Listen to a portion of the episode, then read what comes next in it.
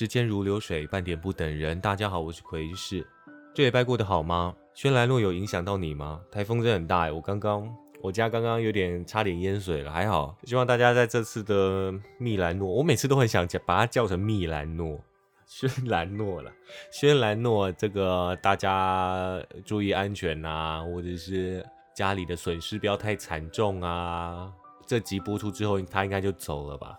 那这集主要是想要跟大家分享一些这礼拜我看到的新闻，这些是我比较喜欢看的类型，而不是一些政治啊，或者是一些。呃，什么美国啊、俄罗斯啊、乌克兰呐，当然那些也会关注，但是我觉得每天发生的那些国内外的社会新闻也很值得一看。为什么世界上有这种人呐？为什么会发生这种事情啊？我的好好笑哦，干嘛的？就是这样子。那我们第一则虽然说刚刚没有要讲政治，但是我们第一则还是讲一下台湾的政治哦，也不算啦，大家应该猜得到我要讲什么。王世坚谈弃保效应。柯文哲跳针反直询，台湾台北市长选情激烈，获得柯文哲市长支持的前台北市副市长黄珊珊，日前以无党籍身份投入战局。身为反柯大将军的民进党籍议员王世坚，三十日在议会上质询柯文哲，他认为黄珊珊帮市府做了很多事，柯文哲于公于私都不应该放弃黄珊珊，但柯文哲看起来不太喜欢民进党陈时中。王世坚批评柯文哲如果放弃黄珊珊，转而支持蒋万安、蓝白合，就是人格问题，就是。北蓝，你如果放弃黄珊珊，你去白蓝河的话，这是严重的人格问题，这是北兰。柯文哲听闻后激动表示：“我一定投黄珊珊哦。”那你要不要投给黄珊珊？王世坚和议长抗议柯文哲在反质询。这个你先回答我，你怎么反？我一定投给黄珊珊，你要不要投给黄珊珊？你你怎么反质询我？强调在投给黄珊珊的议题上，自己的感情和理智还在挣扎。感情跟理智还在挣扎了，不可以这样。柯文哲接着痛批王世坚没良心、没道德，讲一大堆又不投给黄珊珊。你没有，你你没有，你没有道德啊！没有你，你讲一大堆，自己又不投给黄珊珊，你讲什么东西？王世坚最后不改一贯态度，决定要送给柯文哲八个字。不过马上遭到柯文哲反呛，不用再送了，要不要投给黄珊珊？我送你八个字了，不用送了，你要不要投给黄珊珊？你就很咨询我什么？哎。议长，时间暂停。呃，市长，市长不能很咨询哈。好，好。输赢无论，欺骗冤哉。OK，好，第一则呢就是这样。我觉得呢，每次看王世坚的新闻，会有一种你身边有没有那种朋友，就是他讲话也不好笑，他讲笑话也不好笑，但是他平常的行为举止真的是废到笑，就烂到笑的那种。我不是说王世坚不好，我是说王世坚的新闻，他的好笑是那种真的是烂到笑，到底在干嘛的这种感觉，看的时候满头问号，然后最后会觉得哇，这则新闻好吧，今天上班好累哦，笑笑也好，就是蛮舒压的这样子。每周送他一大堆东西哦，所以我今天特别准备了一件柯文哲的我就烂 T，当市长的在任期内你不该烂，不能烂，不准烂。我的中间怎么变成正言法师？吴雄是最红的。好，那今天第一则新闻就到这边。第二则呢，我们要先讲到我们上一集。我们上一集说，芬兰总理马林 （Sanna Marin） 很漂亮，就有人来跟我说，其实有一个人也很漂亮，那就是韩国的第一夫人尹锡月的妻子金建熙也很漂亮。她确实是很漂亮，你不要说她韩国人，所以这个可能你知道有动过的那种感觉。整个看来，她确实是一个很优雅的这个第一夫人。所以呢，我们今天呢来讲一下他最近发生的事情，也不是他最近啊，是他粉丝团发生的事情。好，我们马上开始。粉丝帮倒忙，韩国第一夫人救灾照片惹意。南韩在八月初遭受暴雨侵袭，该国第一夫人金建熙日前以非公开的方式参加了协助灾后重建的志愿服务活动。近期各大韩国媒体纷纷使用了金建熙在灾区协助的照片制成新闻报道。这张照片是金建熙粉丝俱乐部热爱建熙在脸书平台所发布。画面中的女子头戴黑帽，身穿工作服，背对着镜头，忙着处理现场的垃圾。没想到，相关照片经证实之后，这一号人物根本不是金建熙本人，而是一名在受灾现场进行救灾工作的消防人员。金建熙粉丝团虽然已经删除相关照片，但仍然于事无补。韩国网络上从先前的“不愧是金建熙女士，第一夫人默默做事不邀功”的正面评论，一面倒向痛批金建熙的粉丝团只是帮倒忙。这件乌龙新闻哦，其实让我想到台湾近期在台南市发生的杀警案。本来想要讲这件事，但我觉得台湾人应该都知道了，也看腻了。然后这件事也是一个非常遗憾的事故，所以我们就不谈这么难过的事情。我们讲回到金建熙，简单介绍一下金建熙到底是多么会帮到忙的人，好不好？在台湾有人说柯文哲的老婆陈佩琪帮倒忙，她很常在脸书发文这样子。帮到忙，但是如果你知道金建熙在 在她的丈夫尹锡悦选举期间发生什么事情，你就知道什么叫做辣茶，你就知道什么叫做辣茶第一夫人。今年一月左右，还不是总统的尹锡悦，他自己就发生了一些争议，包含他的政见，他的政见之一是废除推动保障两性平权的女性家庭部。被人质疑有丑女的倾向，这个证件其实他看法分歧啦，就是在韩国年轻男性当中，这个证件其实是一个正面的评价。那我们先不管，反正就是争议，他这个争议。另外，他也迷信女巫，那时候他的民调下降很多，甚至输给当时的对手李在明。但是呢，我们金建熙又来了啊，我们金建熙来秀一波了。金建熙跟媒体的通话被爆出来。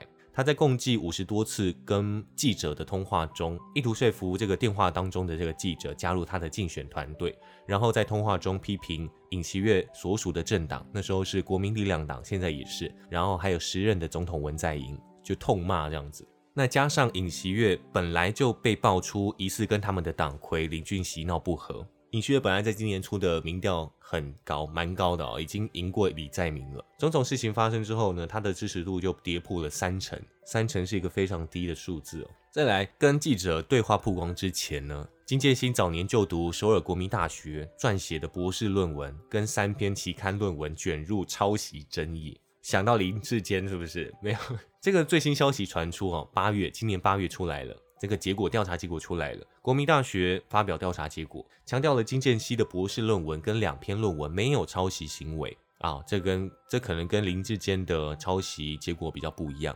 但是虽然他成功澄清了，推翻了抄袭丑闻，但是因为他被指控跟调查结果出来已经隔了半年，所以在当时还是造成很大的风波，也对她的丈夫尹锡悦造成很大的影响了。再来是他还有韩联社也报道过，他就读大学时写的硕士论文，光是抄袭的部分就占了百分之四十二。除了记者通话曝光硕士论文抄袭之外呢，他还涉嫌在五所大学担任兼职讲师时，在履历表上谎报二十多处的学经历。但是他对这件事情有道歉一下，所以他风波有平息一点。再来呢，还有讲那么多，还有。金建熙的争议，还有当过酒店公关啦，还有他的大学同学，现在受聘于尹锡悦总统办公室的专任行政官，种种风波超级超级多啊，并没有让金建熙在韩国的支持度整个大滑，主要是因为他的形象真的是太好了，他本来给人的形象真是太好了。再来是他除了是第一夫人之外，他其实在以前也是一个很有魄力的女强人。所以他的形象并没有因此受到太大影响。再来是他的抄袭跟他的谎报经历都有道歉哦，有被有被证实，因此他并没有受到太大影响。那后来丈夫尹锡悦也成功的上任了。回到一开始哦，帮倒忙呢，应该是一个物以类聚的最佳典范。金建熙跟粉丝团一个样，但是我们回到最一开始。金建熙他确实在近期韩国洪水灾害之后，私底下投入了那个救灾工作。这里我们要给他一个 respect 哦，不管他是不是作秀，就算本人不是亲自去救灾，我认为这则消息也可以让民众更加关注韩国最近发生的灾情有多严重，也可以让国外的民众可以知道。就像我现在跟你们讲这则新闻，你们也可以了解说，哎。哦，韩国八月发生水灾哦，哇，那你们在这样子，所以我觉得这则新闻它的价值点虽然是好笑，虽然是一个帮倒忙的新闻，但是另外一个点就是在于说金建熙，嗯，他的形象依旧很好。再来是韩国水灾的严重程度这样子。好的，那我们第二则比较久一点，我们马上来到我们第三则。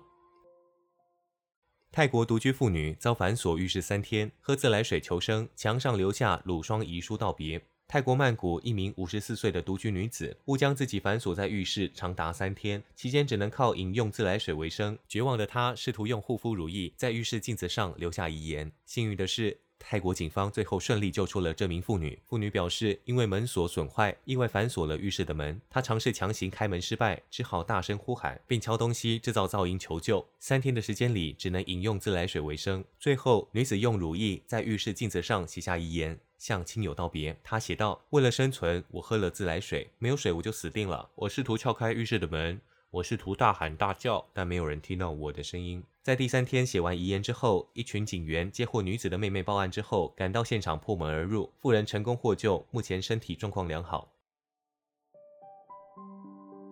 这则新闻讲到了遗书嘛，很多 YouTuber 都在写什么遗书啊，就在做一个遗书的影片。那时候我就自己也写了一个遗书，就好像下一秒都不知道会发生什么事情，所以就写一下。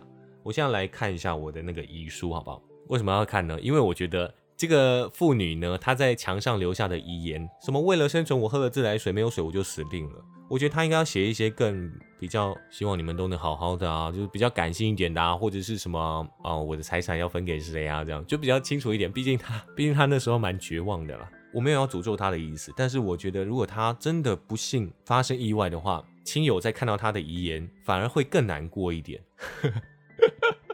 就所以，我希望他可以写一些比较具体的遗言呐。我也不敢保证我在绝望的时候我会写出什么遗言，我可能也会写“我快死，我快死，赶快救我，赶快救我”这样子。那我现在来分享一下我几年前的遗言。其实我也是第一次打开，这几年第一次打开，我现在还在找，找到再跟你们说。等一下哦。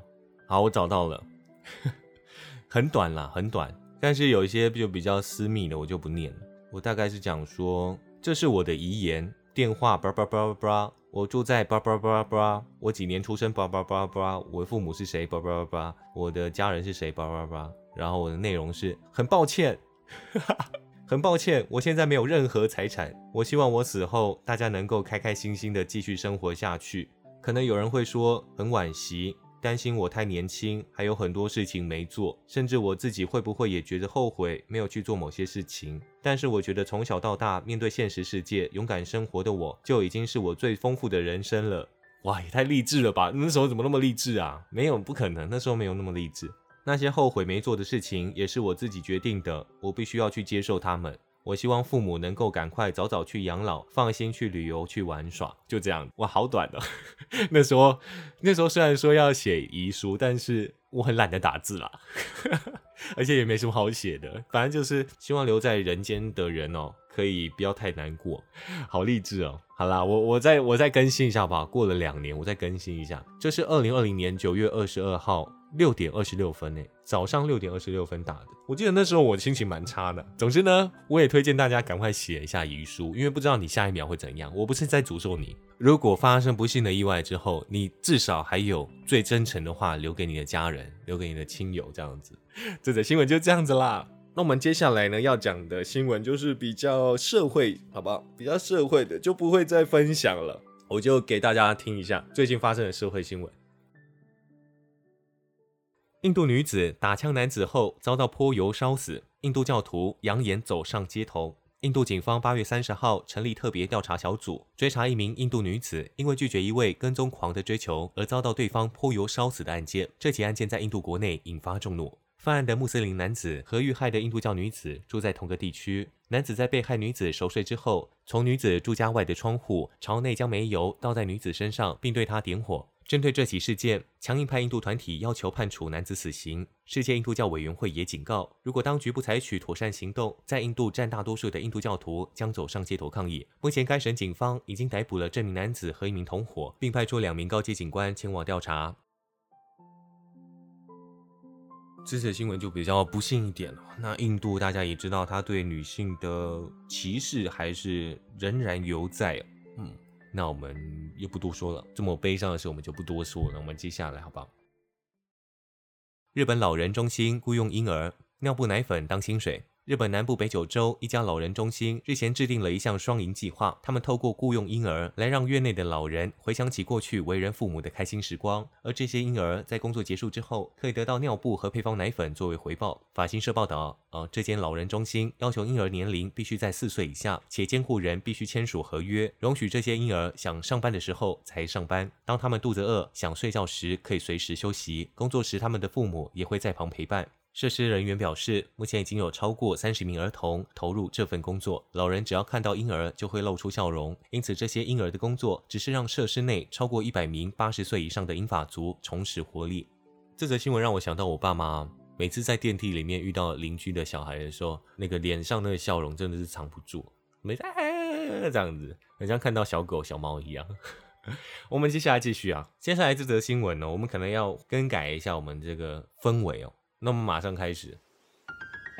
重大丑闻：印尼督察长随扈惨死，总统下令彻查到底。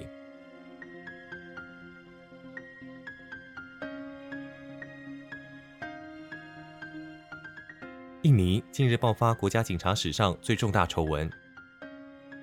七月，一名二十七岁随扈死在警察督察长家中。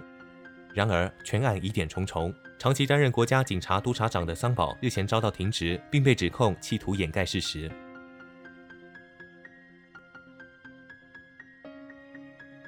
这名随护叫做胡塔巴特。根据印尼媒体报道，胡塔巴特在七月八日早上十点曾经向家人表示要和桑宝到郊区，但到了下午五点，胡塔巴特完全失去联络。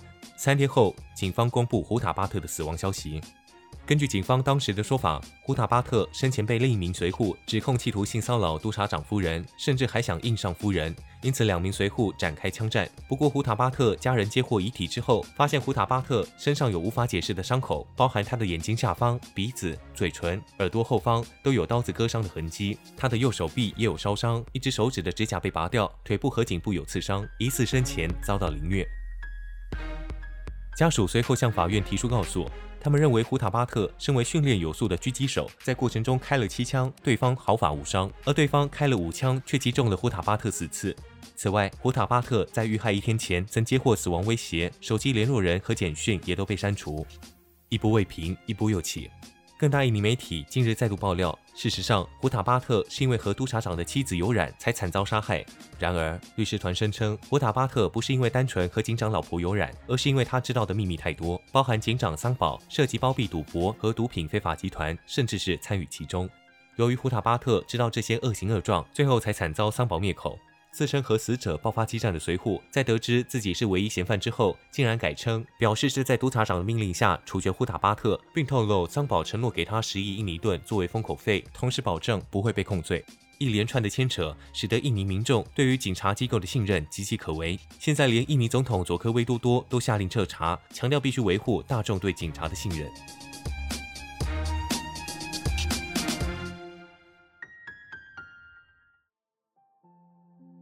好，这则新闻就到这边。这则新闻有最新的消息的话，我希望我可以在之后的一集节目可以补充一下。好，那我们接下来应该是我们最后一则了吧？我们最后一则新闻，我希望不要太多的新闻了，然后更新频率可以快一点。好，那我们接下来最后一则，南韩方丈表示，当局正在就 BTS 兵役问题检讨民调必要性。韩国人气团体防弹少年团成员的兵役问题持续受到关注。韩国方丈李忠燮八月三十一日表示，当局已经指示检讨是否有必要进行民调。媒体推测，由于 BTS 年纪最大的成员静申请延后服役的期限在年底到期，因此国防部最晚会在年底前做出结论。值得注意的是，李忠燮在当天先是表示这项议题必须取得社会共识后决定，因此已经指示尽快进行民调。但南韩国防部在三小时后出面澄清，李忠燮的意思是已经指示检讨是否有必要进行民调。韩国相当重视兵役问题，不过两年的兵役也成为韩国男性艺人必须面临的一大关卡。虽然奥运和亚运奖牌得主或是在特定比赛中得奖的音乐家以及舞者都可以申请免役或是替代役，不过大众音乐艺人并不在适用范围内。这则新闻呢，比较受到哈韩族的关注，因为他的兵役问题确实是很矛盾呐。你要说他要当吗？你要你要让他们当吗？但他们当两年是不是有点太可惜了？毕竟他们在韩国对韩国的影响非常的大，他们在全球的能见度也很高。你叫他不当吗？那其他人怎么办？所以要设立一个条款吗？条款是什么？近年来一直有在讨论的，因为竟要当兵。KBC 光州广播跟 UPI 的新闻委托舆论调查专业机构 Next Research 在九月一日进行了调查，样本是十八岁以上韩国成年人。结果显示呢，赞成防弹少年团适用兵役特例的比例为百分之五十七点七，高于反对比例百分之三十九点八。其中非常赞成的比例是百分之三十五点三，非常反对的比例是百分之二十七点五。比较有趣的是，你以性别来看的话，女性赞成的比例是六乘二五，高于男性的五乘四八。尤其二十到二十九岁的女性受访者高达了百分之六十六点三表示赞成，反对只有百分之二十六点三。那二十到二十九岁的男性受访者完全相反，赞成他们不用当兵的只有百分之三十三点九，多达百分之六十三点九的表示他们要当兵。那最后呢？这个调查呢，还询问了不限定于防弹少年团，对于宣扬韩国国家实力做出重大贡献的大众文化艺术者，是否应该和艺术、体育等方面的杰出人士一样适用兵役条例？结果是过半数，百分之五十八点六表示赞成，反对者只有百分之三十七点六。不过这个民调并不是，就它的分布还是比较不准确一点啊，所以这个民调也是看看就好。我再分享一下我自己好不好？刚刚说到刚才那个民调是男性比较多反对嘛，希望他们当兵这样子。那我自己呢，以我这个我自己也当过兵，好不好？那我也不讲我当几四个月还是一年还是两年，我不讲，因为一定会被人家炮轰，好不好？会被他嘴啊。哎，我这样讲是就是知道我是四个月了，我就当四个月好不好？我赞成 BTS 不用当兵。以我当完兵的角度来说，我并不会觉得说，哈，我都当了，为什么你不当？有个台湾艺人，他在全球很有名。以这个角度来说，先不要说 BTS 好了，这样就比较远。以有一个台湾艺人来说，我想象的话，我会支持他不用当兵，因为我当兵之后，我会觉得，为什么网络上很多当过兵的人？说什么哦？赶快延长兵役期限啦！赶快把它恢复成一年呐，或者是现在都是菜兵啊什么的。我自己会觉得，你只要你当过了，然后如果你不喜欢那那里的环境，你不你就不要再叫别人去当了，你就不要再诅咒别人去当了。我觉得这种东西就是，我觉得这种东西自己经历过，然后不好的话就不要了。那 BTS 它确实在全球很知名啊，他还出席了美国脱口秀啊，还有什么盛大的典礼，每个人都认识他们。为什么他们要？花个两年去当兵，他们就几个人而已，对不对？他们成员就几个人，韩国有多少男生？所以我觉得最好的做法就是做一个条款吧，像是 NBA 有 Rose 条款嘛，那韩国应该可以有 BTS 条款。因为如果直接叫他们不用当兵的话，那今那那个非常律师男主角姜泰武，姜泰武也要当兵了，对不对？那他台湾人那么喜欢他，那他是不是也不用当兵？所以他们应该要定一个非常明确的条款，而不是哦，今天 BTS 有多么多有名就不用让他们当兵，还是要有一点标准吧？可能是唱片啊，觉得真的很难呢。他反正不是我，反正反正不是我要烦恼的事。反正我是我是赞成 BTS 不用当兵的。然后在这两年，他可能可以多做一些替国家贡献良多的事啊，可能去当地学校啊服务啊，或干嘛的，做一些公益演唱会啊，这样反而会更好，而不是当过兵的人说什么，呃，为什么我当完兵了，BTS 不能不用当？不是这样的，好不好？大家不要这样子，当兵就是很痛苦嘛，没有人当兵好玩的，你就那你就不要叫人家当兵嘛，对吧？好，今天的新闻呢就到这边，希望大家会喜欢比较活泼感觉哦节目风格。那我是奎氏，时间如流水，半点啊不等人。哎啊，如果你喜欢我的节目的话，可以追踪一下我的 IG，然后然后关注 Apple Podcast，Apple Podcast 留一下五星评论，这样子啦，嘿啦。那时间如流水，好难念哦。时间如流水，半点不等人。我是奎氏。我们下次见喽，拜拜。